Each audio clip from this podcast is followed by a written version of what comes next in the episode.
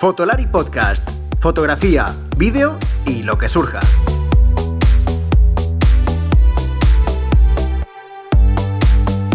Con Rodrigo, Iker y Álvaro.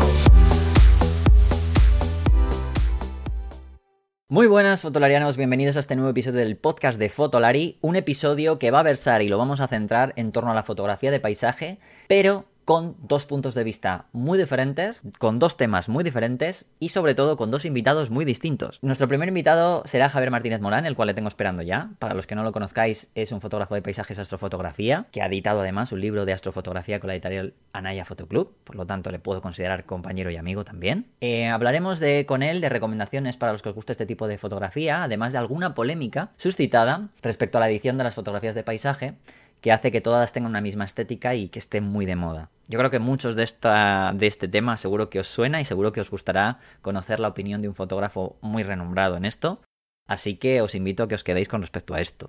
Luego, nuestro segundo invitado será David de la Iglesia, que ya es amigo de la casa, ya la habéis podido ver en algunos vídeos del canal de YouTube eh, y además ha estado por aquí también en el podcast, alguna que otra vez. Sabéis que es fotógrafo de paisaje. ¿Y qué vamos a tratar con él? Bueno, pues algo muy distinto a lo que vamos a hacer con Javier, que es hablar sobre el turismo fotográfico, la ética y el trabajo de, de los fotógrafos en la isla de La Palma tras la erupción del volcán. Es un tema polémico, que es verdad que no he querido tratar hasta que pasara bastante tiempo, ya que es un tema delicado. Y bueno, he elegido a David, entre otros muchos de los que podía haber elegido, también seguramente a lo mejor a Javier le hago alguna pregunta, pero más en concreto lo haré con David porque David de hecho ha hablado mucho de esto en sus redes sociales y creo que es muy muy interesante conocer esto y bueno, que hablemos un poco de todo el tipo de material que ha habido, él que ha estado también allí, que bueno, pues de su opinión, es de su opinión y etcétera, etcétera, porque además también tiene una buena relación con lo que es la isla de La Palma de manera laboral. Y bueno, como ya sabéis, si conocéis, nuestro podcast está patrocinado por Camaralia, que es nuestra tienda de confianza, porque bueno, pues un profesional o cualquiera de, vuestro, de vosotros que seáis compradores, pues si estáis asesorados se confunde mucho menos en lo que acaba buscando. Así que ellos son especialistas en equipo fotográfico, ya lo sabéis, de vídeo y streaming y alquiler, incluso, de todo, de todo este equipo. Así que, bueno, pues nada, eh, podéis visitarlos en www.camaralia.com que es su página web, y vais a poder descubrir todo, además de todas las ofertas que vayan teniendo. Por ejemplo, ahora que se acerca el Black Friday, ya sabéis que hay poco material, así que si queréis haceros con regalos para Navidad, yo no me lo pensaría mucho, que no falta mucho y luego escasean las cosas y más en la época en la que estamos, que ya sabéis que hay escasez de productos. www.camarela.com son nuestros patrocinadores y por tanto empezamos el episodio con ellos. ¿Estás pensando en comprar una nueva cámara o necesitas algún accesorio para tu equipo? No dejes de visitar camaralia.com, la tienda online con los mejores equipos de fotografía y vídeo profesional, las últimas novedades y los mejores precios para venta y alquiler, y como siempre atendido por los mejores profesionales. camaralia.com Bueno, y como os comentaba al principio del episodio, y lo prometido es deuda, aquí tengo a mi primer invitado, que hoy va de fotografía de paisaje, aunque va a ir de temas un poco distintos, pero sí que mi primer invitado, bueno, le vamos a preguntar algunas cosillas interesantes sobre este tipo de fotografía, que es Javier Martínez Morán. Hola Javi, ¿qué tal? ¿Cómo estás? Hola, ¿qué tal Rodrigo? Muchísimas gracias por invitarme y abrirme las puertas de este podcast. Pues nada, oye, a ti, porque Fotolari además, eh, primero invita a todo el mundo a la fotografía y el vídeo, pero sobre todo más amiguetes, porque bueno, eh, Javi permíteme que te llame Javi, si puede ser, ¿no? No te importa. Sí, sí, no, prefiero que me llame Prefieres, ¿no? bueno, lo digo porque, aunque bueno, yo sí que te llamo Javi, pero bueno, ya porque Javi y yo nos conocemos. Eh, una de las cosas maravillosas que, te, que he tenido en, la, en todo este tiempo de fotografía, eh, bueno, en mi carrera fotográfica, es que Javier, o Javi, fue una de las personas que, mm, aunque hace fotografía de paisajes, sí que ha, ha tenido el buen hacer de Em, creer también en la fotografía con smartphones, ¿vale? Eh, aparte de todo esto, no es que haga fotografías con el smartphone solo, pero... Eh, y le conocí en un proceso de cuando estaba realizando mi, segundo libro de fotografía con móvil y se ofreció a dejarme un par de fotografías y explicar cómo las había hecho para el, para el segundo libro que tengo de fotografía con móviles de Anaya. Eh, no sé si estoy en lo cierto o, estoy, o me estoy equivocando.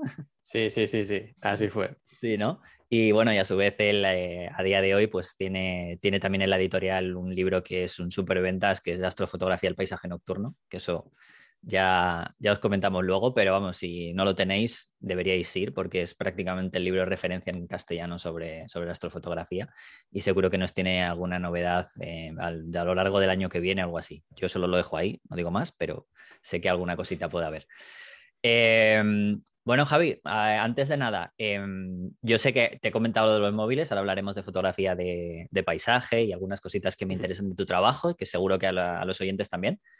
Pero, ¿a ti te gusta la fotografía con el smartphone? ¿Haces cosas, no? Dentro de tu trabajo.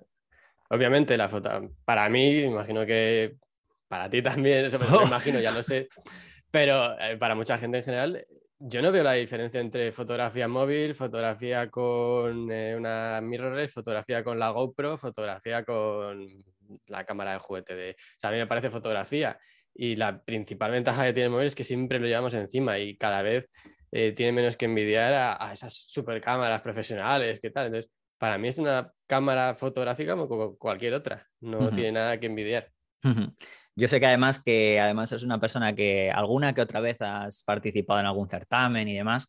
Te comento esto porque, bueno, nuestros oyentes ya lo, ya lo hemos ido diciendo estas semanas. Em, se celebran, se está celebrando, bueno, de momento se están celebrando, no se han, no se han dado todavía los premios, pero justamente por eso eh, estamos, eh, bueno, pues hablando y dando la información que eh, se está produciendo ahora la cogida de fotos de los, de los, de los premios Huawei Next Image, que son los premios de fotografía más importantes del mundo, donde más personas han participado y cerca de más de dos millones de personas.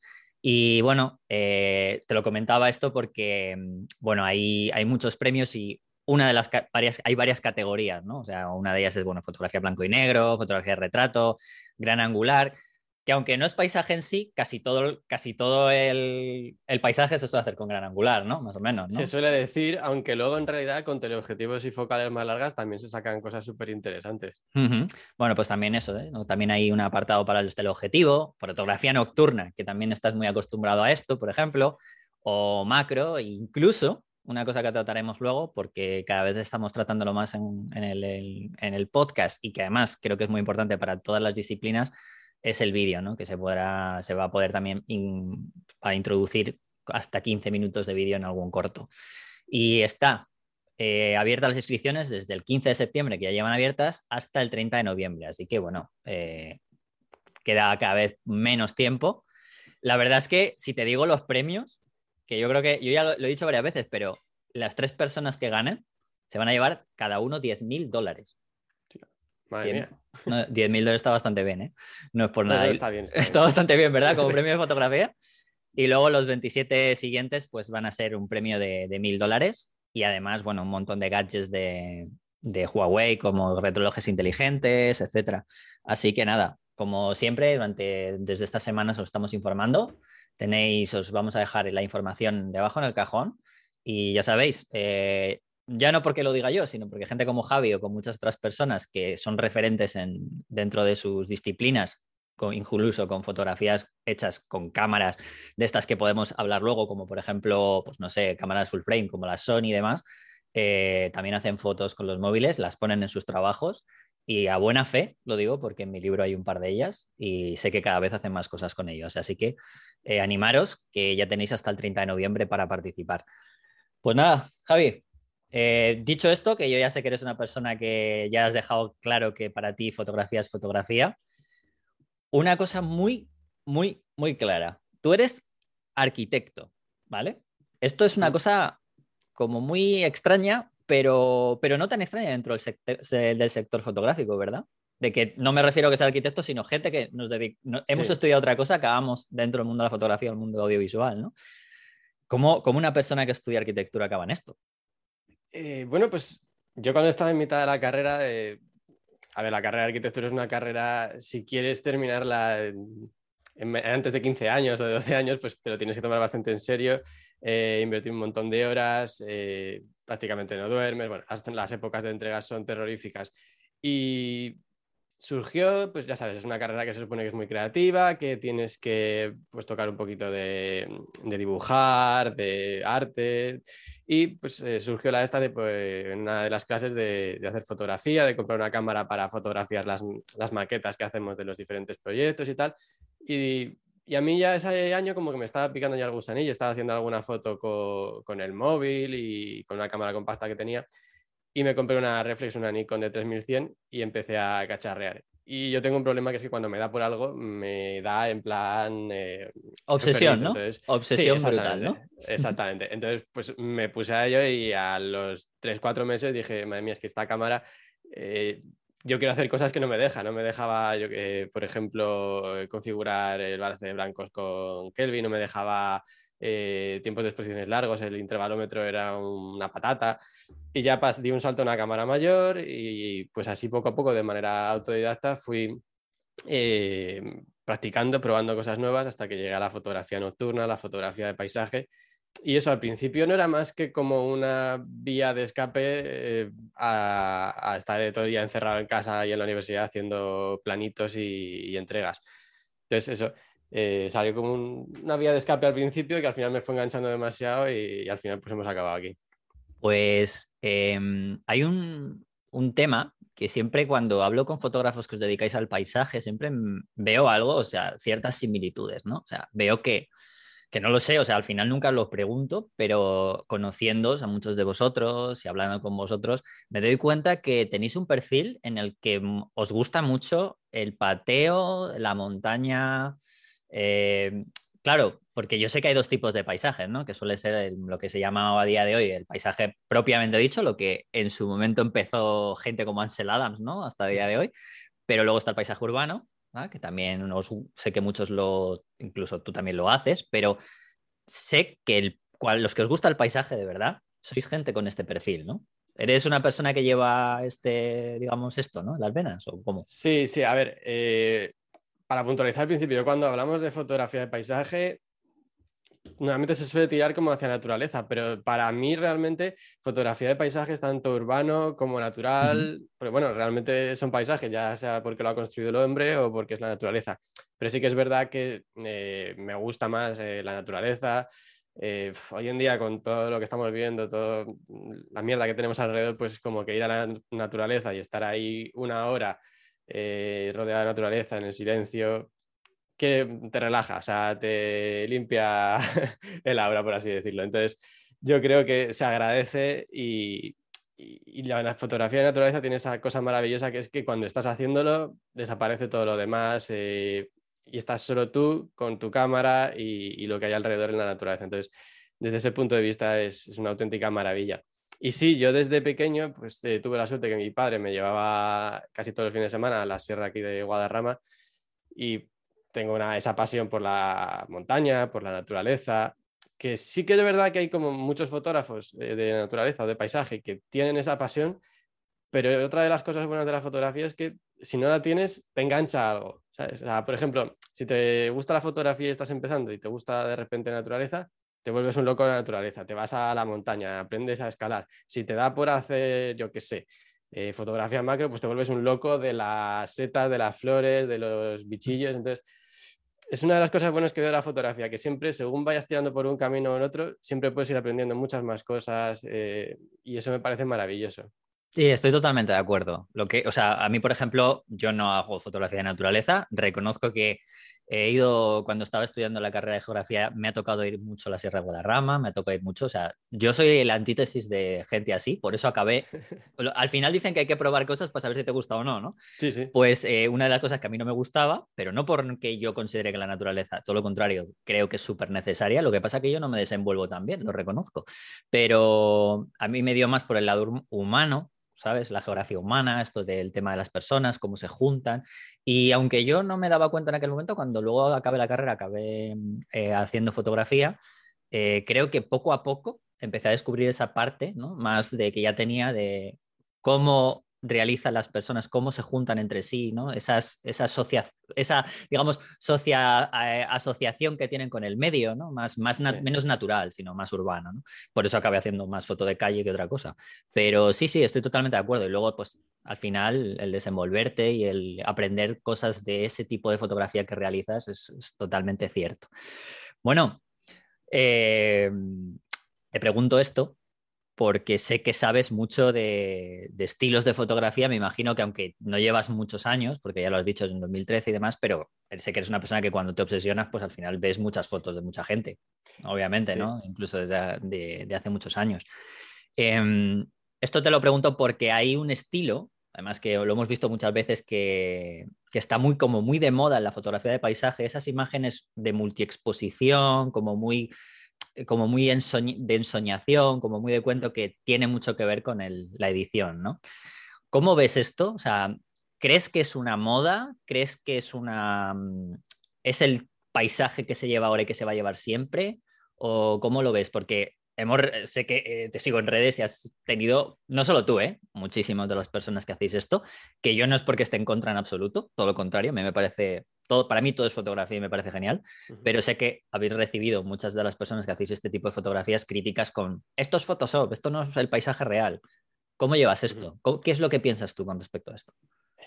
A ver, em, para mí el eh, proceso de revelado, el Photoshop en una fotografía, sigue siendo parte de la fotografía. Yo siempre lo digo que tengo la, ventaja de que yo disfruto en casa pensando y planificando una foto, en plan, me gustaría conseguir esta fotografía. Luego disfruto cuando voy allí y lo hago. Bueno, disfruto, a veces lo paso bastante mal porque dicen todo esto es Photoshop, sí, sí, pero me he tenido que subir hasta ahí con 15 kilos, he tenido que estar una noche a 5 grados bajo cero, he tenido que volver. Bueno, esa serie de cosas que parece que se solucionan con esto es Photoshop y ya está. Y luego además disfruto cuando llego a casa y puedo editar esa fotografía o procesarla o revelarla o como lo quieras llamar.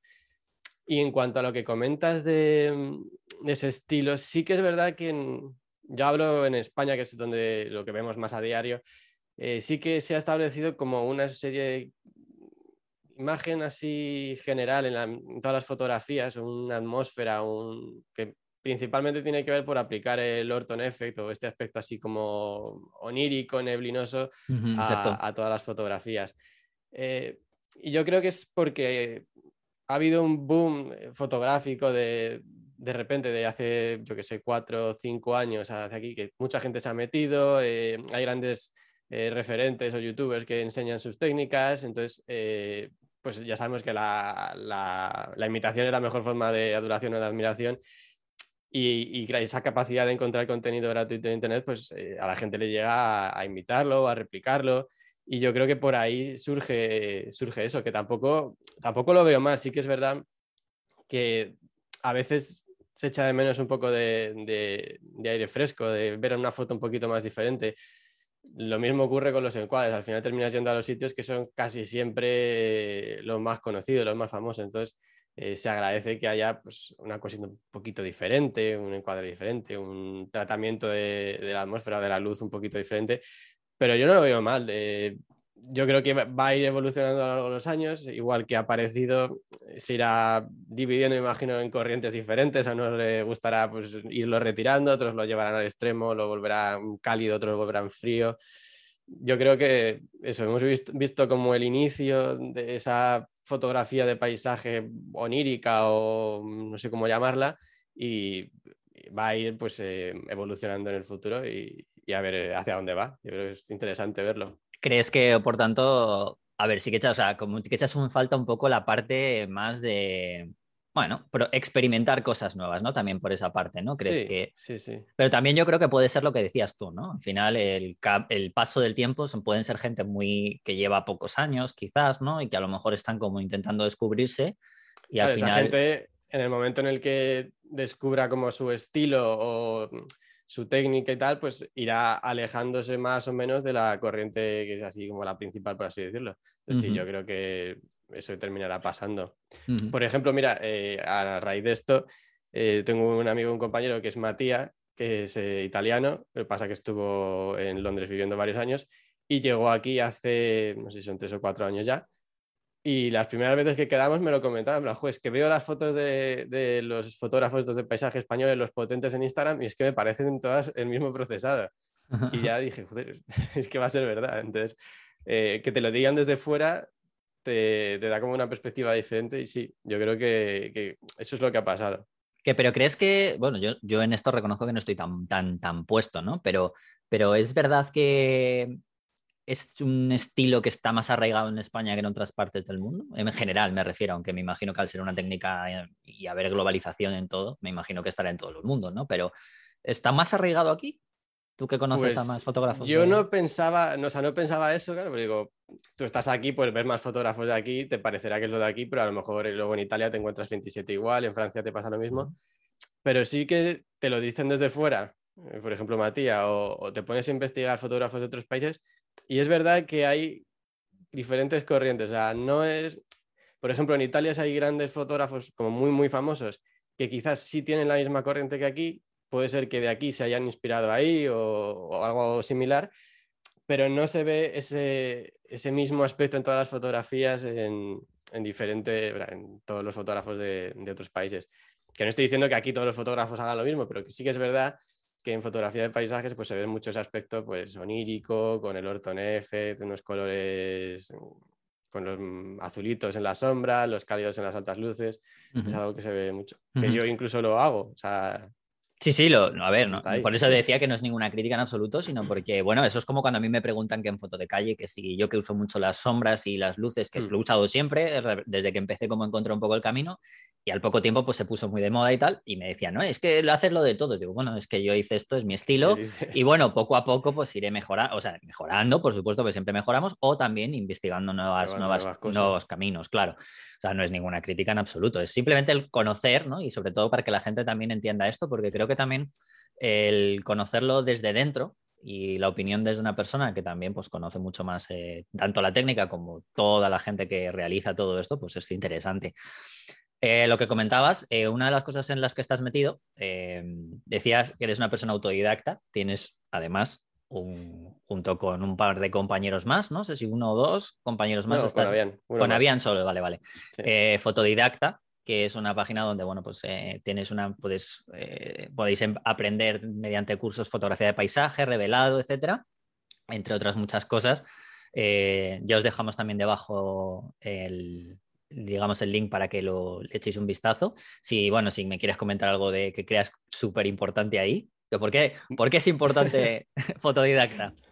Bueno, a ver, la idea esta surgió cuando estábamos tomándonos un café ahí en Callao, porque me lo comentó Avian y dije, madre mía, qué buena idea. De- Debo decir que- una cosa, perdona que te interrumpa, para la gente, porque eh, mucha gente a lo mejor no conoce a Avian en concreto, pero voy a dejar foto- claro su foto, claro, una de las fotos eh, que puedan a día de hoy, bueno, debido a la desgracia que está ocurriendo en La Palma, em, más impactante y por el que es muy conocido, aunque ya llevaba tiempo antes, eh, digamos decirlo, haciendo fotografías, él es, eh, Avian es amigo de Javier, reside en La Palma, o sea, es palmero, ¿no? Creo de allí, Sí. ¿verdad? ¿Cierto? Sí, sí. Y bueno, la primera foto más impactante que hubo del momento del volcán, que salió en todos los medios, pues él ha hecho muchísimas, pero una de las de los primeros reportajes que se hicieron fue, fue de su cámara, visto de su cámara, entonces simplemente era para introducir a bien. simplemente. Vale, vale. No, no, sí, el trabajo que está haciendo, bueno, él y otros muchos compañeros en la isla es espectacular. Yo la verdad que llevan cincuenta y tantos días que ni duermen ni paran, una locura. La verdad Ujú. que cuando acabe esto, que espero que sea pronto, van a tener que tomarse un año sabático. Un año sabático. Bueno, lo que te iba diciendo, que se nos ocurrió la idea de que no, los dos somos autodidactas, entonces nos gusta ir a nuestra cuenta, pero sí que es verdad que cuando vas buscando por internet vas picando de aquí, vas picando de allá, te vuelves un poco loco, vas perdiendo tiempo, entonces queríamos un sitio centralizado donde tuviéramos toda esa información y que tampoco fueran los típicos vídeos de hora y media, cuatro, 40 minutos, una hora. Entonces, son eh, vídeos cortitos de procesado, de cómo se hacen las fotografías para intentar, pues eso, de una manera concreta, solucionar dudas. Por ejemplo, no sé cómo quitar esto, o cambiarle el color a esto, o deformar lo otro. Pues metes en el buscador cambiar, quitar, deformar, eh, revelar y te salen todos los vídeos de esa temática. Y la verdad que estamos muy contentos con, con la aceptación que ha tenido. Los alumnos tenemos un chat de Telegram donde nos van mandando sus dudas o esta foto se me resiste y nosotros pues le grabamos el vídeo de cómo solucionaríamos eso. Entonces hay como mucho feedback y mucha cercanía y la verdad que estamos muy, muy contentos con Bueno, ello. Pues me alegro, pues ya digo, eh, os les animo a la gente que, que eche un ojo porque sí que es verdad que está bastante bien organizado con respecto a un flujo de trabajo y, y muy bien, sobre todo por dos personas que estáis muy acostumbrados a esto y tenéis grandes fotos. Em, unido a esto, ¿qué, qué equipo usas? Porque yo sé que has estado en la presentación de la Sony A4, a la 7 A4, perdón, a 7 A4. Sí. estuviste. Eh, sé que creo que tienes una A7 III, ¿puede ser? ¿O una A7 II? Correcto. Eso es, ¿no? A7 A7. III. Eh, ¿Qué equipo usas y cómo ves lo poquito que has podido ver de la A7 IV eh, para un fotógrafo de paisaje, por ejemplo?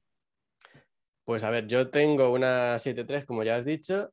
eh, luego tengo como segundo cuerpo una 6100, que es la APS-C pequeñita. Entonces, me gusta ir siempre con esos dos cuerpos porque me da más versatilidad. eh, si quiero más zoom, puedo poner APS-C. Si quiero una cámara, dejarla haciendo un timelapse y con la otra hacer fotos. Me da esa versatilidad extra. Y además, pues si quiero ir súper, súper ligero, que normalmente pues con las rutas y las cosas que hago por montaña, pues es como algo muy a tener en cuenta, pues me llevo solo la 6100, que es muy pequeñita. Entonces, bueno, pues me da esa, esa versatilidad y las dos son cámaras eh, con una calidad muy, muy buena. Y en cuanto a la A7 IV, la verdad que un maquinón impresionante. No lo pude probar mucho porque, bueno, tenían montada ahí una serie de stands pues, para hacer eh, fotografía de a una chica que estaba disfrazada de, de novia, de fotografía gastronómica y tal. Yo estaba esperando a ver si me sacaban una Vía Láctea o algo por ahí. Hombre, pero no- no Pablo. Gil, Pablo Gil es muy bueno, pero el pobre me parece que bastante tiene con, hacer tan buenas fotos de platos de comida. ¿sabes? Sí, sí. Y de- Yo Pero- estaba- tenía la ilusión, pero no, al final nada. Entonces estuve, te dejaban probarlo un poquito y la verdad que las funciones que tienen son una pasada. Sí que lo veo quizás que han mejorado más en el tema de enfocado hacia vídeo. En tema Sí. de fotografía, eh, pues ya sabemos que siempre se mejora el sensor, la sensibilidad ISO, el enfoque lo han mejorado una pasada. eh, pero en cuanto a fotografía de paisaje y fotografía nocturna, me imagino que habrán aumentado rango dinámico y algunas cosas más, pero tampoco, tampoco lo pude probar. Eh, hablando del vídeo, es una cosa que siempre le voy preguntando a casi todos los eh, fotógrafos de todas las disciplinas, porque mm, parece que hay disciplinas en las que el vídeo pues, eh, parece como que no parece encajar, ¿no? o que a priori parece que no, que no encaja. Pero desde la perspectiva de un fotógrafo de paisaje, ¿cómo consideras que podría o si es importante el vídeo de aquí a un futuro? ¿Consideras que es importante? Y no solamente a, que a sí. vista de dron, te iba a decir, sino un poco No, no. más. Sí, lo, de, lo del dron, yo creo que es lo primero que se nos viene a la cabeza, que ya es un poco así como un poco cliché, ya parece que tienes un dron, lo vuelas y ya tienes ahí el plano definitivo. No es una cámara como cualquier otra y dependiendo de si la usas bien o la usas mal, pues el vídeo contará algo, tendrá una historia o será otro plano de dron como podrías haberlo hecho desde el suelo. Entonces, eh, para fotografía de paisaje, sí que es verdad que parece como que no se tiene mucho en cuenta el tema de vídeo, pero yo que también hago timelapse, eh, me dedico también a hacer fo- fotografía timelapse, al final con eso generas vídeos en los que Mm. ves eh, pues el movimiento acelerado de las nubes, del atardecer y, y de todas esas cosas.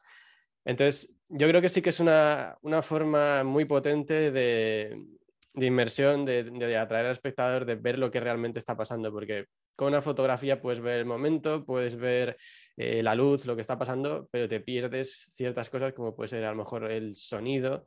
Eh, hace poco he sacado un, un vídeo timelapse de un minuto y pico de lo que pude grabar del volcán de La Palma y es verdad que no es lo mismo ver una foto que el vídeo del timelapse de cómo sale la lava con el sonido de fondo. Cambia mucho la, la sensación de inmersión y lo que cuentas con ello. Entonces, yo creo que sí, que el vídeo es algo importante y que cada vez eh, va a tomar más importancia, lo Eh, cual eh, complica las cosas más. Claro, no, no, dímelo a mí, que voy a me voy a poner a, eh, a partir del año que viene me voy a poner a, además, a estudiar vídeo ya de manera un poco más seria, o sea, fíjate, y eso que tengo ciertos estudios, pero no he llegado nunca a dedicarme bien a ello, o sea, con lo cual, fíjate. Eh, ¿Astrofotografía o paisaje? ¿Qué decides? Aunque pueden estar dentro de lo mismo. Astrofotografía de paisaje no vale, ¿no? Fíjate, también me vale, también me vale. Pero, Eh, pero ver. ¿qué, qué te gusta más? ¿no? ¿O ¿Qué, qué es lo que más si tuvieras que decidir? Uf. Yo- a ver, astrofotografía. Eh, Sí, a mí ¿no? me, me fascina estar en mitad de la nada viendo el cielo estrellado, el silencio de la noche. Eh, yo creo que no hay nada como eso. Siempre lo digo, si, si pudiéramos ver las estrellas de, de una manera mucho más cómoda, mucho más fácil, sin tenernos que ir a, a dos horas y media de una ciudad, eh, yo creo que el mundo iría mejor. O sea, veríamos las cosas con otra perspectiva. Y por Algo que te último, cambia. y por último, antes de, bueno, de acabar esto, de esta entrevista, em, ¿qué recomendaciones les darías a una persona que está empezando en el mundo de la fotografía de paisaje em, y crees que es súper importante para que, bueno, pueda llegar un poco a lo que hacéis tanto, por ejemplo, gente como, como tú, Avian o Imanuel o un montón de fotógrafos, ya sea que hayáis estado en La Palma o no, yo digo un montón, me refiero. O sea, ¿qué consideras a día de hoy que es súper importante? Yo creo que mantenerse curioso y, activo, me explico. Eh, al final el ojo se termina educando viendo fotografía. Yo creo que estar viendo lo que hacen otros compañeros, eh, plantearte cómo ahora ha hecho esto, desde dónde ha hecho esto, eso te lleva a investigar, a probar nuevas cosas, a mantenerte como un poquito alerta siempre. Y yo creo que esa es la mejor forma de, ir mejorando y de ir aprendiendo. Por supuesto, eh, que no te obsesiones con el, con el, material, con comprar equipo, necesito esto, necesito lo otro. Sí que es verdad que, por ejemplo, en astrofotografía eh, es bastante demandante, estás llevando el equipo al extremo porque es una fotografía que hace sin luz, eh, los equipos sufren bastante, pero no te puedes limitar. O sea, yo he hecho astrofotografía con el móvil. Eh, si te gusta y quieres aprender, hay técnicas que te van a permitir, pues con un móvil o con cualquier cámara, sacar astrofotografía. Entonces, eh, eso, no te limites por el equipo, tú prueba, practica, mira a ver qué han hecho, cómo lo han hecho, invierte más que en equipo en, formación, en ir a algún sitio donde puedas eh, probar eso que has aprendido.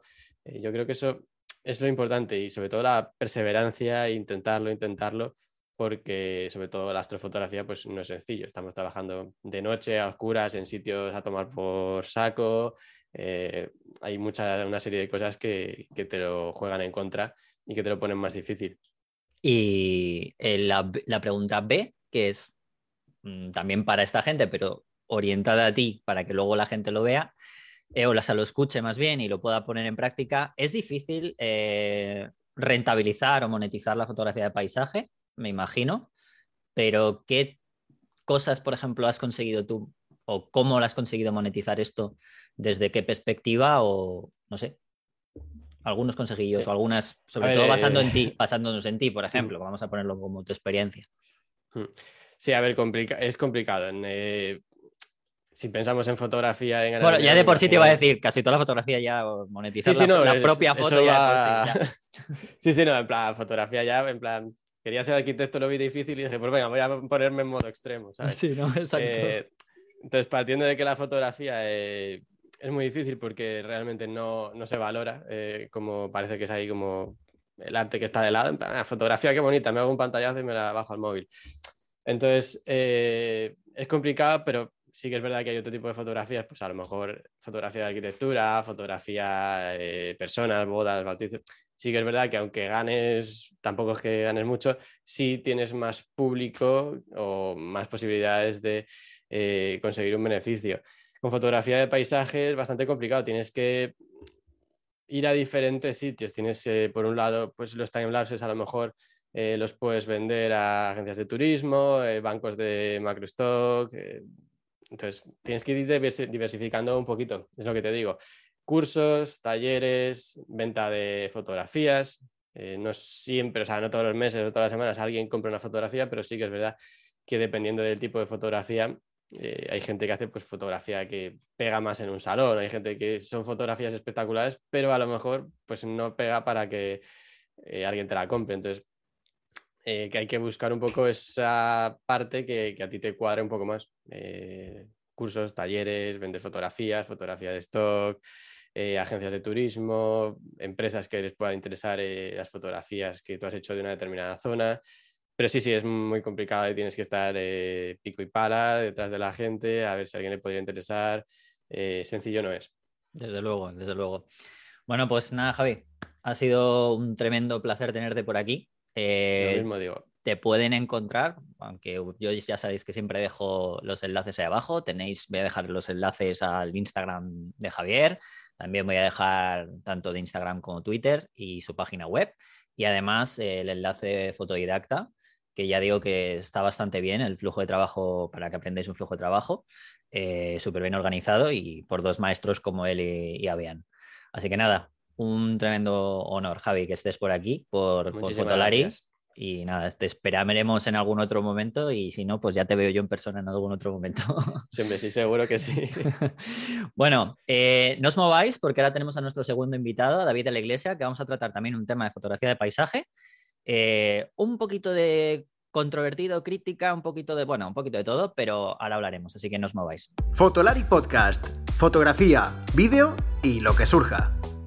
Bueno, pues a ver, silencio este micro y meto por el otro lado a mi segundo invitado de hoy, que es David de la Iglesia, que ya ha estado aquí alguna que otra vez. ¿Qué tal, David? ¿Cómo estás? unas pocas, muy buenas. ¿Qué tal? Encantado de estar aquí otra vez. Hombre, es amigo de Fotolari, tío. Amigo mío, amigo de Fotolari y, además les has invitado nos has invitado a comer a todos, además, debo decir. efectivamente. Solo falta Emma. solo falta Emma. Esto es así. Oye, Emma, cuando quieras, vente a Bilbao y nada, ya soy el invitador oficial de comidas de aquí, así que nada, cuando quieras.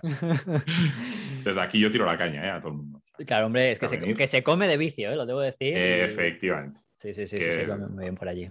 Exactamente. Bueno, pues ¿por qué tenemos hoy aquí a David? Bueno, pues porque sí que es verdad que prácticamente no hemos hablado de, la situación de, que está viviendo La Palma, lo hemos tocado un poquito por encima en algunos de los episodios, incluso con lo que hemos estado hablando hace un ratito con, con Javier, pero bueno, con David, que es una de las personas que más, bueno, también tiene mucho compromiso, igual que, gente que ha estado allí, como Javi, por ejemplo, que está eh, está metido en uno de los eh, temas como un concierto benéfico y demás, pero el aspecto crítico y también, bueno, de opinión de parte de un fotógrafo que también se dedica bastante al tema del turismo, como es David, pues me interesa porque él ha estado allí.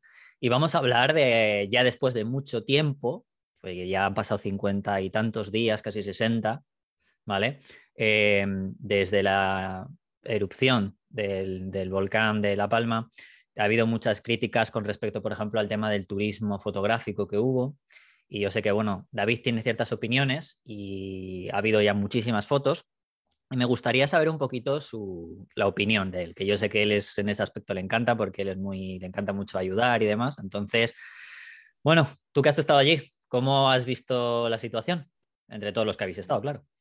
Sí, a ver, eh, yo primero tengo que decir que, esto es un tema completamente subjetivo. Eh, yo lo dije desde el primer momento, eh, cuando erupcionó el volcán y, obviamente se, vivieron situaciones un poquito de, de, caos, ¿no? Porque al final ellos no podían prever dónde iba a erupcionar el volcán qué zonas iban a ser afectadas y cuáles no, y aunque estaban todo, eh, todos con las orejas bien tiesas ¿no? y todo bastante bien preparado, pues siempre los primeros momentos siempre son momentos de, que no sabes qué, eh, cómo va a evolucionar, no sabes eh, cuánta gente va a necesitar ayuda.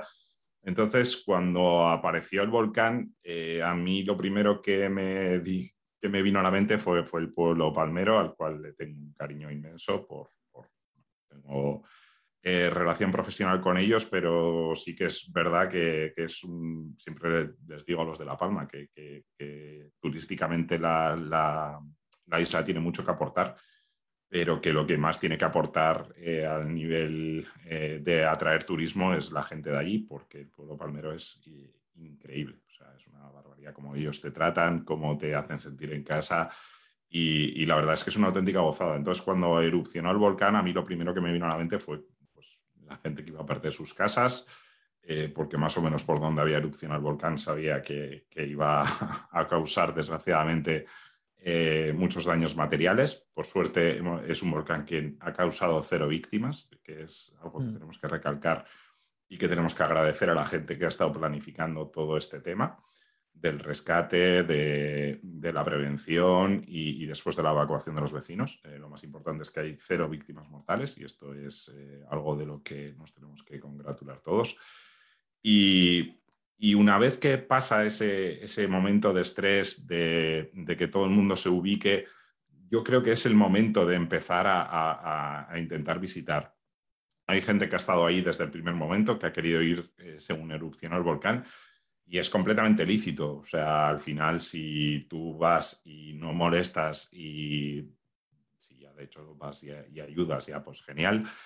Eh, es completamente lícito, pero a mí las tripas de primeras no me invitaban mucho a ir por, eso, porque sé que iba a haber gente sufriendo, es una isla pequeña donde todo el mundo se conoce y por muy lejos que te vayas, siempre vas a encontrar gente que si no está afectada directamente, pues un familiar eh, va a estar tocado por la tragedia, entonces me, me, daba un poquito de cosa ir.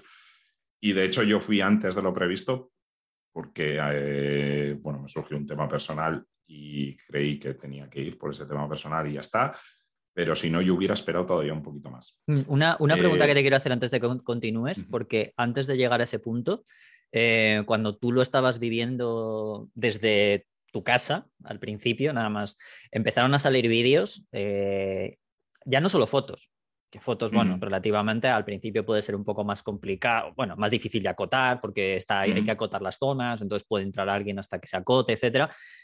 Pero yo me acuerdo muy bien tu gran cabreo con respecto a ah, las personas de los drones. Un par de drones, creo que fue, eh, incluido uno que creo que ya, bueno, yo lo hablé en su momento en Twitch, además hice sobre uno de ellos, de una de las personas que luego salió en, Antena 3. En la tele. exactamente. Que, a ver, el vídeo es increíble, la, verdad es que es una de las personas que, que, saben, la verdad es que, bueno, está, digamos, especializado en ese tipo de vuelos de drones muy rápidos y demás, de competición incluso, pero es verdad que a ti te llegó un cabreo tremendo, no se me va ah. a olvidar. Es que es una, eh, para mí es una burrada y es algo que, llevo luchando eh, mucho tiempo porque eh, yo soy un apasionado del dron, me, encanta el dron, de hecho he, esperado hasta este año para comprarme dron para intentar hacer las cosas bien, intentar ser legal, intentar... y, ves de repente que una persona se salta todos los permisos, todas las reglas, todo lo que hemos estado hablando antes de ese momento de que la gente todavía está buscando su sitio, los, eh, equipos de emergencia están trabajando sobre el terreno. Eh, me consta marchas forzadas y de repente alguien se pone a volar el dron porque es que es súper bonito.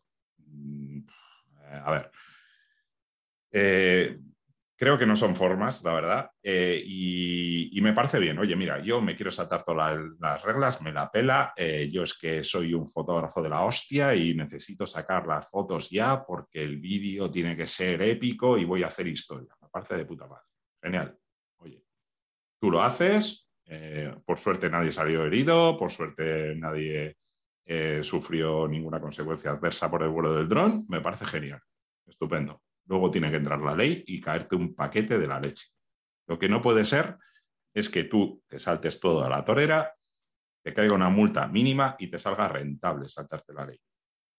Entonces, eh, no sé a qué jugamos en este país. Eh, no sé si nos están obligando a todos a ser completamente ilegales, kamikazes y saltarnos la ley a la torera porque total sale rentable no sé si cuesta mucho hacer las cosas bien en este país y que, oye, tú pidas un permiso, por ejemplo, eh, Van Marty, creo que es el usuario de, Twitter, eh, pide sus permisos, eh, hace su plan de vuelo, hace unos vídeos espectaculares.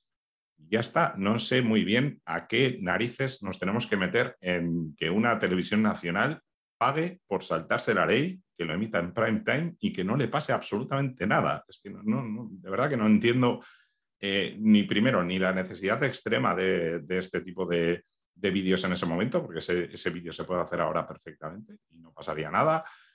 Eh, no entiendo que lo puedas poner en prime time, hacer una entrevista al tío y que no pase absolutamente nada, y no entiendo que sea rentable eso en este país. Yo cuando te preguntaba esto, David, era sobre todo porque lo quería hilar con respecto a esto que estábamos hablando, ¿no? De, mm. el, turismo fotográfico que, bueno, pues ha estado, sobre todo al principio, que todavía sigue, pero al principio fue como lo más controvertido, cada vez va siendo menos, obviamente, porque bueno, todo cada vez está, por lo menos de cara a poder realizar esto, está más controlado. Otra cosa es que esté, otra cosa es que esté, bueno, menos estable la situación para el pueblo de allí, obviamente para la gente que está, que lo está sufriendo.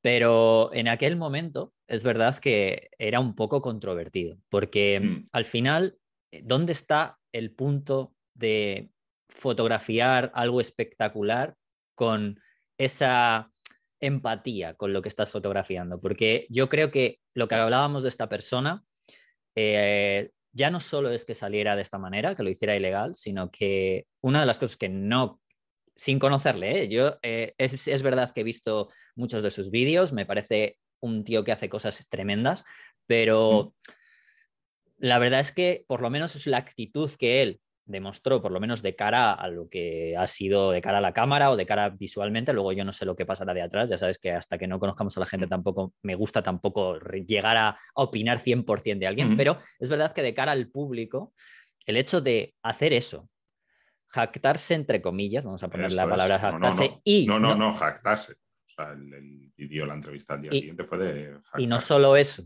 sino lo más importante, que para mí yo creo que es incluso más, casi hasta más importante, largarse a Islandia o al día siguiente y dar la entrevista desde allí por miedo a, me imagino que sería por eso, pero eso yo creo que es lo que a mí más me chocó, ¿no? Esa falta de empatía. ¿Tú cómo ves esto? Porque yo creo que es esta parte lo que más un poco más importa. Eso es, o sea, a ver, eh, realmente no puedes. Yo cuando eh, he ido a La Palma y, he tenido muchas eh, deliberaciones mentales en publicar según qué cosas. de hecho, solo tengo publicado una foto del volcán. porque yo cuando, cuando tenía mis reticencias a ir era porque sabía que, ese drama estaba. Y de hecho, saqué fotos porque en principio casi ni iba a sacar fotos prácticamente. pero saqué fotos porque hablé con, la gente de allí y me dijo, oye, por favor, eh, sabemos que esto es muy duro, eh, pero necesitamos documentar esto porque es un hecho histórico. Si quieres sacar fotos, pues eh, está bien, porque al final hay que documentarlo. Es un drama, es una tragedia, pero es que lo que no nos podemos permitir es que no tengamos documentado un hecho histórico de esta magnitud como ya nos ha pasado antes. ¿Vale? Entonces, por eso se sacan fotografías. Eh, no he hecho ni la mitad de las fotografías que me hubiera gustado hacer. Eh, gustado. Eh, que, yo hubiera visto como fotos interesantes a futuro y que reflejaran el, sufrimiento del pueblo palmero, porque yo he visto imágenes visualmente súper potentes que no me ha apetecido fotografiar porque yo sé eh, con qué respeto voy a hacer las cosas, con qué las voy a publicar, pero eh, no creo que eh, la gente a la que fotografío tuviera por qué saber con qué respeto se van a, utilizar esas fotografías y no creo que se tuvieran que preocupar de eso. Entonces, ante eso, yo prefiero no sacar la foto y ya está. Eh, es una manera de entender la fotografía, como habrá gente que no lo entienda y habrá gente que le gustará ir a sacar, el, o le gustará, eh, su trabajo es ir a sacar eh, la foto más impactante posible. Yo soy fotógrafo de paisaje, por suerte no me dedico a eso, porque no tengo tripas para ello, y yo para mí, ante todo, lo primero es el respeto a, a quien estás fotografiando y respeto donde estás fotografiando. Me da igual que sea La Palma, Islandia, eh, País Vasco o lo que sea. Y de hecho yo tengo la foto publicada que eh, se volvió viral y ha habido mucha gente que no ha entendido el mensaje de esa, de esa fotografía y esa fotografía es eh, una casa que está resistiendo al volcán y es, una, es un símbolo para mí. me costó mucho saber si publicarla o no, porque sí que es verdad que sabía que iba a despertar ciertas críticas porque eh, no se va a entender de primeras todo el contexto de la fotografía, pero la fotografía se publica porque esa casa yo creo que va a sobrevivir sin problemas al volcán porque la colada va justo hacia el otro lado de donde está esa casa. Entonces con el tele se acorta mucho los planos y parece que está eh, justo en esa dirección, pero no, está muy lejos, es cierto, está muy lejos. Más, eh, lejos de lo que parece. eso es, más, lejos de lo que, parece. Eso es. Y la colada, además, está justo en las lomas, eh, gira hacia, hacia el lado contrario. Entonces, eh, yo cuando llegué a casa hice un proceso reflexivo muy grande de publico, no publico, qué publico, cómo lo publico. Y creo que ese proceso no lo han realizado otros fotógrafos o videógrafos en este caso parece que vamos mal, porque al final nos afecta a todos. La gente no entiende que eso lo hacen los fotógrafos en general y ahí vamos todos. Y creo que los fotógrafos tenemos que, decir que eso no está bien y que primero hay que respetar las cosas. Te iba a comentar que con respecto, bueno, es una, al final es una tragedia, está todo el mundo, digamos, con la lupa ahí encima y es lógico que haya gente, pues ya sabes, ¿no? Seguro. Tú, que estás metido igual que, yo en muchos temas de redes sociales en los que sabes perfectamente que, bueno, pues oye, por cada 25 personas que entienden el mensaje, pues siempre habrá 3, 4 que estén por ahí, pues Pero, pero, pero también es entendible. O sea, yo mm. sí hay gente que viene y me dice, por ejemplo, la gente me decía, pues es que, ¿cómo le ofreces la foto a los de la casa si estarán? Te van a decir, bueno, a ver, eh, ¿me van a decir que me vaya al carajo o no? Y es tan respetable una cosa como la otra. Eh, si yo hago esto es porque yo, a mí, si me pongo en el otro lado, he hecho el ejercicio de ponerme en el otro lado de la persona, a mí me gustaría tener esa foto. Entonces, como hay esa posibilidad, yo pregunto. Pero si hay gente que en este momento dado, eh, hay gente que ha perdido su casa eh, directamente en La Palma y ve mi fotografía y me quiere mandar a tomar por saco, lo entiendo perfectamente. No sé, o sea, no es cuestión de, de tampoco perder las formas, ni, pero bueno, si no le sienta bien y, me quiere mandar al carajo, o sea, yo se lo acepto perfectamente y le pediré disculpas y trataré de explicar cuál es mi visión y ya está. Con respecto a los tipos de fotografías que se han publicado, eh, yo creo que también em, me imagino que prácticamente el 80 o el 90% em, se han publicado más el propio volcán como protagonista, que en parte lo entiendo, pero hace cosa de una semana y pico, no sé si habrás visto, me imagino que sí, seguro, porque bueno, también ha tenido un montón de críticas, el reportaje que hizo eh, Emilio Morenati sobre, sobre este volcán, pero desde una perspectiva totalmente distinta, ¿no? O sea,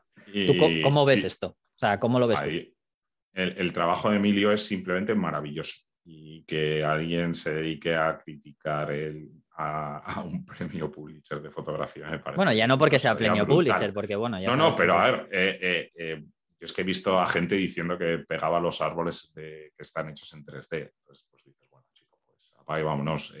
como dices, en redes hay gente, hay hueco para todo tipo de gente y de no gente. Y bueno, al final creo que Emilio tiene una sensibilidad muy grande con todo lo que hace, con todos los temas que toca, lo ha demostrado con el tema del COVID y creo que no creo que tenga que dar muchas explicaciones a la, gente sobre las intenciones de sus fotografías porque es que creo que hablan por sí solas y creo que si se molestaran un poquito en conocer la historia de Emilio y, cómo es como persona, creo que no habría ningún tipo de duda de que esas fotos están tomadas con una sensibilidad brutal como con todo lo que hace. Sí, porque de hecho eh, es bastante, no sé, llamativo, vamos a decirlo así, pero que demuestra para mi manera de ver em, lo gran fotógrafo que es cuando en vez de mirar al propio problema en sí, vamos a llamarlo, vamos a llamarlo problema, pero más o menos fotográfico, porque siempre es como el medio protagonista, ¿no? Siempre es capaz de mirar hacia atrás de lo que sería la foto, ¿no? Porque en sí es, esa foto, ¿no? y hacerlo de esa manera, claro pero hacerlo también con todos los... También eh, trabaja para una agencia muy grande que... Sí, bueno, es cierto. Esa que, que, tendrá muchísimas más posibilidades de las que tenemos los demás. Sin duda. Eh, pero es eh, lo que decía, o sea, él seguro que tenía estas fotos en la cabeza desde hace mucho y las ha hecho ahora porque ahora es seguro, porque ahora tiene los permisos y porque ahora puede acceder. Esta es la diferencia entre me cojo y me vuelo el dron porque me sale de los ahí o eh, ser un profesional y hacer las cosas como es debido. Entonces, eh, cuando haces las cosas con todos los permisos, con toda la seguridad del mundo y tienes el arte que tiene Emilio, creo que hay muy, muy, muy poco que reprochar, sino nada. Y se, ¿tú, tú consideras, desde tu punto de vista, desde el mío, yo creo que es un trabajo sublime y que deja y refleja perfectamente lo mismo que se enseñara el volcán, obviamente. También debemos decir que este trabajo, eh, como has comentado tú, está hecho a posteriori de todo lo que ya está documentado y creo que es casi como el trabajo su complementario a todas las mayoría de las fotografías que de todos los fotógrafos que habéis fotografiado el volcán como protagonista, porque si no tuvieran vuestras fotos, probablemente estas fotografías no se entenderían, yo creo. Claro, pero además Emilio también tiene fotos del, volcán. Emilio tiene la suerte de que lleva un mes allí, puede trabajar, puede estudiar, puede acceder, puede pedir los permisos y, joder, es que es un profesional como la copa de un pino. Al final, eh, si pones al mejor, con los mejores medios posibles y con mucho tiempo, es que sale esto. Eh, esto es lo que tenemos que valorar en nuestro país, que si hacemos las cosas bien, hacemos las, cosas con, tiempo, tenemos talento de sobra para hacer imágenes que van a dar la vuelta al mundo, son las que, las que ha hecho Emilio. ¿Tú recomiendas entonces a día de hoy viajar allí para ayudar al pueblo, aunque sea de manera fotográfica? Eh, de hecho, es que la, eh, yo cuando me propusieron ir, eh, dije que no y luego dije que sí porque ellos mismos están pidiendo que vayas. Desde, desde, el Cabildo de La Palma están pidiendo que la gente vaya a, visitarlos. Entonces, me parece un poco incongruente no ir cuando ellos te están pidiendo que vayas. la isla tiene un montón de cosas para ver, aparte del volcán.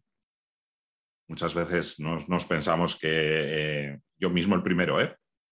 Ostras, hay un volcán, joder, la isla tiene que ser. Es el rollo de Jurassic Park, ¿no? Tiene que ser. Esto es, o sea, oh, Dios mío, vamos a morir todos. De hecho, eh, me hizo gracia, yo eh, me llamó mi madre un día completamente alterada, que había visto en la tele que es que había ácido sulfúrico en el ambiente y es que le dije, mira, mamá, estoy desayunando a tres kilómetros y medio del volcán en un sitio paradisiaco en el que no se ve el volcán, en el que se respira perfectamente hace un día estupendísimo y, o sea, si no te dicen que hay un volcán, no te enteras. Y estoy a tres kilómetros, o sea, ya no te digo si te vas al norte de la isla. Eh, lo que puedes notar es que haya ceniza o no, depende del viento, pero aparte de eso, mm, no hay más. Eh, ya te digo, las imágenes apocalípticas del volcán, eh, porque un volcán es como muy apocalíptico, es eso, se reducen a 6 kilómetros de la isla. Es que no, iba a decir, no, no crees, perdona que te interrumpa, con, porque justamente me viene muy bien lo de, la, lo de la palabra apocalíptica, que yo creo también el haber focalizado todas esas fotografías desde ese punto. O sea, porque, a ver, es una de las cosas que hablaba hace un momento con, con, Javi sobre la estética fotográfica predominante a día de hoy en muchos fotógrafos de paisaje. Este, este bueno, vamos a llamarlo como estéticamente muy muy increíble, ¿no? Como dándole mucha más grandeza probablemente a todo desde, desde la edición. ¿No crees que también, tanto para la belleza, por supuesto, de las fotos, pero ¿no crees que quizás eso haya hecho desde un punto, te lo digo desde un punto crítico, no sé si tú a lo mejor lo quieres, lo quieres ver desde ese punto, yo no lo sé, em, haya hecho que quizás se visibilice desde un punto como más apocalíptico de lo que realmente puede ser, aunque estéticamente sea mucho más impresionante? Eh, claro, el problema de todo siempre es el contexto. Ya. Eh, muchas veces eh, nos pensamos que. Yo el primero, yo, cuando piensas en un volcán, piensas en, yo qué sé, en el Vesubio, mm. gente muriendo. Claro, al final la lava, eh, no sé si va a... A 1200, 800, 900 grados y depende de... No, no, sí, pero digo, la, velocidad de la lava ah, es, como en plan eh, un metro al día. Eh, quiero decir, que no vas corriendo delante de la lava y te va persiguiendo como en las películas. Entonces, el problema es que nosotros tenemos una educación cultural que viene de las películas y, y no hemos tenido un volcán en España de esta magnitud. Entonces poca gente en España ha visto un volcán en directo. Entonces, eh, directamente lo que vamos, nuestro inconsciente lo que va a coger es de lo que ya sabe y es de las películas. Y es apocalipsis, muerte, destrucción, erupciones, con un sonido, aquello que parece que, bueno, eh, yo he estado durmiendo, ya te digo, a seis kilómetros del volcán y no soy el volcán. Entonces, bueno, eh, hay que ponerlo en su contexto. lo que pasa es que es muy difícil salir de ahí. Quiero decir, eh, yo sé que desde el Cabildo están intentando mostrar todo lo que hay en la isla, aparte del volcán, pero la gente eh, no se lo puede creer porque culturalmente estamos, eh, cogemos de, ese nivel de apocalipsis. Sí que es verdad que desde el punto de vista fotográfico da esa sensación de, de, poderío, pero es que el problema es que tampoco puedes hacer fotografías muy, diferentes. Quiero decir, eh, las zonas acotadas son muchas eh, y los tiros buenos o diferentes son muy pocos y se tienen que hacer con teleobjetivo. Entonces, no hay mucha más eh, variedad que nos pueda dar dimensión del volcán. Entonces, es un poco el contexto por un lado eh, nuestra, nuestro bagaje cultural por otro y tercero, que luego físicamente es que no se pueden hacer muchas más fotos diferentes. No, te lo pregunto porque, bueno, también es, cierto que la gente lo comprenda, ¿no? Entienda el motivo también del por qué, porque a veces, claro, eh, yo entiendo que estéticamente, pero también lo que has comentado tú, que está todo tan relativamente acotado que en algunas situaciones, si quieres mostrarlo, no hay muchas posibilidades, ¿no? de, hecho, yo fui con tres compañeros y los tres tenemos la misma foto. Claro. Que la foto es una y desde el sitio solo, tienes una foto impactante, no tienes 35. Hmm. Esto no es un parque de atracciones que te puedas ir moviendo alrededor del volcán. No, no, no. al final tienes unas zonas acotadas por la policía, una zona de exclusión donde no puedes entrar y se acabó. Entonces, si quieres acercarte al volcán, lo único que te queda es el zoom. Entonces, cuando todos sabemos que el zoom aplana y acerca muchos planos, y, te da esa sensación de apocalipsis. Cuando ya te digo, por ejemplo, en la foto que tenemos de la casa, eh, sí que es verdad que está cerca, pero la idea que tienes allí de dónde está la casa a cuando la ves, y, si ves solamente la fotografía, es muy, diferente. Eh, bueno, desde el punto de vista de ayudas, ha habido fotográficamente, hay muchas, la verdad, hay que reconocerlo, que está habiendo por lo menos la intención de, de ayudar entre otras mm. muchas cosas, que la verdad es que otra cosa no, pero es verdad que cuando hablábamos de que en España nos gusta saltarnos las reglas a la torera, es verdad, pero mm. una cosa que como pueblo sí que tenemos en general, y eso sí que de hay una cosa que podemos sacar pecho y es que es verdad que somos muy solidarios en ese sentido con, con la gente. Y desde tu punto de vista o desde tu experiencia y demás, ¿qué se puede hacer para ayudar para aquellos que sean fotógrafos? Aparte, creo que tú también estás ayudando de alguna manera, así que si, quieres, me la, si quieres me la comentas y nos la comentas. ¿Tú qué, crees que sería importante? Si eres fotógrafo, videógrafo o alguna cosa así. Yo creo que no, no es necesario ser fotógrafo o videógrafo para ayudar. Eh, obviamente, me refiero, aparte de. Si puedes, si puedes eh, eh, se puede ayudar. El Cabildo ha puesto a disposición de todos un Bizum donde puedes colaborar. aparte, nosotros, cuando llegamos allí, lo primero que, hicimos fue ir a, donar pienso y algunas cosas más que necesitaban en un refugio de animales. se pueden hacer un millón de cosas. es muy difícil encontrar el equilibrio cuando eres fotógrafo profesional y vives de esto entre eh, ganarte la vida y, no sentirte mal por, no ayudar lo suficiente. Entonces, eh, hay mucha gente que me decía, oye, eh, ¿las impresiones de tu fotografía llevan algún tipo de ayuda para el este? No, las impresiones son parte de mi trabajo y se cobran como tal. joder, pero es que te estás aprovechando. Bueno, no, yo, aparte de mi trabajo, luego esa fotografía se ha cedido gratuitamente a, eh, conciertos benéficos. Por ejemplo, hay un concierto benéfico en Alemania que, utilizará mi foto como, cartel. Eh, van a hacer una exposición en Las Palmas de Gran Canaria que, creo que también eh, compartiré exposición, por ejemplo, con Emilio Morenati, con un montón de fotógrafos top que hemos cedido nuestras fotos para que esas impresiones sí que vayan todas, eh, todos los beneficios vayan a, ayudar al pueblo palmero.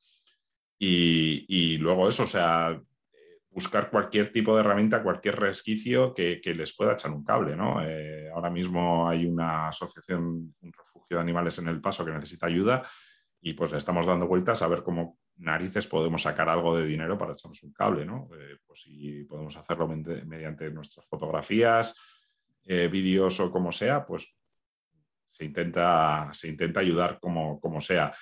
Eh, tengo la enorme suerte de decir que es que la gran mayoría de fotógrafos vamos por ahí. Eh, mismo Avian ha montado una, una, pequeña web donde se pueden comprar impresiones al final nosotros creo que como colectivo somos un muy buen colectivo y creo que hay gente que vale muchísimo la pena y que intentamos ayudar y estar ahí con el pueblo palmero. Obviamente también en nuestro colectivo, como en todos, hay gente descerebrada que hace lo que le da la gana y pasa un pimiento del pueblo palmero y de todo lo que no sea su ombligo. Pero sí que es verdad que hay que sentirse orgulloso de que al menos hemos intentado poner nuestro granito de arena en, ayudar en una situación de, de crisis. ¿no? Pues todo lo que se pueda ayudar se ayudará y ya está. Lo que pasa es que también es cierto es que lo que no podemos hacer es decir todo el rato que estamos ayudando y que estamos haciendo mil cosas, porque al final parece que estamos intentando ganar promoción con lo que hacemos cuando no toca, ¿no? Entonces, pues que la gente sepa que es muy difícil encontrar ese equilibrio, pero que intentamos. Muy bien, muy bien. Bueno, pues nada, eh, sé que estás ahí escutriñando eh, con los demás para conseguir cómo ayudar de alguna manera, aunque no sea todo el rato, obviamente, en ese sentido, como estás diciendo tú, de que resuene, no porque no quieras ayudar todo el rato, sino que no resuene todo el rato como intentar sacarle partido. Eh, bueno, que es nada, yo sé que tus redes estás ahí, así que seguro que si todo el que te siga, que aparte de cagarte en la gente que usa drones y otras cosas, también, también mm, tienes ese tipo de actitudes. O también, oye, que, oye, hay que empezar a venderlo al revés, que también me cago en la gente que usa drones, pero que la mayoría de mi perfil es bastante blanquito y bastante Que sí, que sí, que es una broma. Que es una broma, es lo que te estaba intentando decir, hombre, que aparte de eso, de manera, ya sabes, a ver, ya conoces cómo somos aquí, ¿eh? O sea que primero troleamos y luego ya blanqueamos. De todas maneras, de todas maneras, si me permites eh, decir que eh, esto del volcán ahora mismo es una tragedia y hay que tomarlo como tal, pero que en algún momento esto se tiene que cambiar. Tenemos que cambiar un poquito el chip y tenemos que intentar eh, que esto sea un, motivo para atraer más turismo, turismo de clase geológico, que es gente que, que es súper interesante para, para atraer, porque va a estar ahí. El volcán, no sé, aunque se apague mañana, eh, es un elemento que va a ser un elemento tractor para atraer turismo a la isla y creo que también debemos empezar a enfocar el, tema por ahí, ¿vale? O sea, con mm. todo el respeto a todos los que han perdido eh, los negocios, las casas y demás, pero hay que entender que la mejor manera de ayudarles es estar allí y, atraer más turismo que les pueda echar un cable para, que después revierta en subvenciones y ayudas para, esta gente. Muy bien, oye, pues David, como siempre, un placer. Eh, ya eres, ya eres veterano aquí, así, que, así que tampoco te... y lo que por eso te iba a decir, que tampoco, que no te digo adiós, sino te digo hasta luevo. como siempre. Qué bonito, Rodri. Hombre, súper romántico. Cada día, cada día me voy, me voy sintiendo más, más flojito en esto de, Ay, Hombre, es que es lo, es lo, que va tocando. La, parte, la parte de trolear, de vez en cuando también hay que aflojarla, hombre. Así que nada, que bueno, pues un placer, seguimos hablando. Y, nada, mucha suerte tanto para ti como todo, todos tus compañeros en, esa ayuda. Todos, además, no solo vosotros, sino todos nosotros ayudando desde la manera que podamos, ya sea viajando, ya sea, bueno, pues donando si no podemos viajar o lo que sea, pues donando la... Bueno, hay mil formas de ayudar, ya sabes, o sea, simplemente no tiene por qué ser de esta manera, sino hay miles. Y espero que lo que, lo que has contado tú, que, bueno, pues se acabe pronto la parte trágica para que dentro de un poco pues llegue esa parte bueno, dentro de, dentro después de la lluvia llega la, llega, digamos, la calma también. Así que, bueno, pues que salga el arco iris, como el otro día en Gasteluache, ¿verdad? Eso es, eso es. y, podamos, podamos verlo desde otra perspectiva. Y también la gente que vive allí.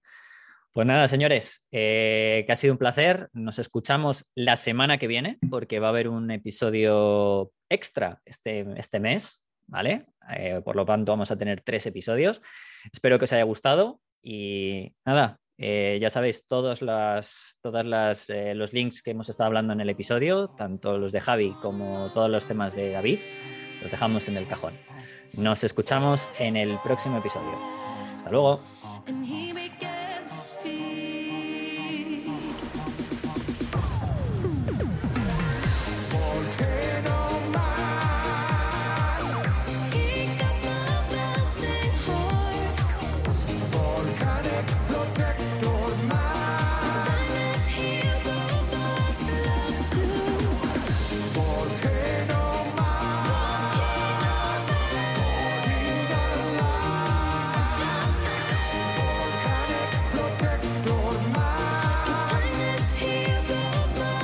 Fotolari Podcast.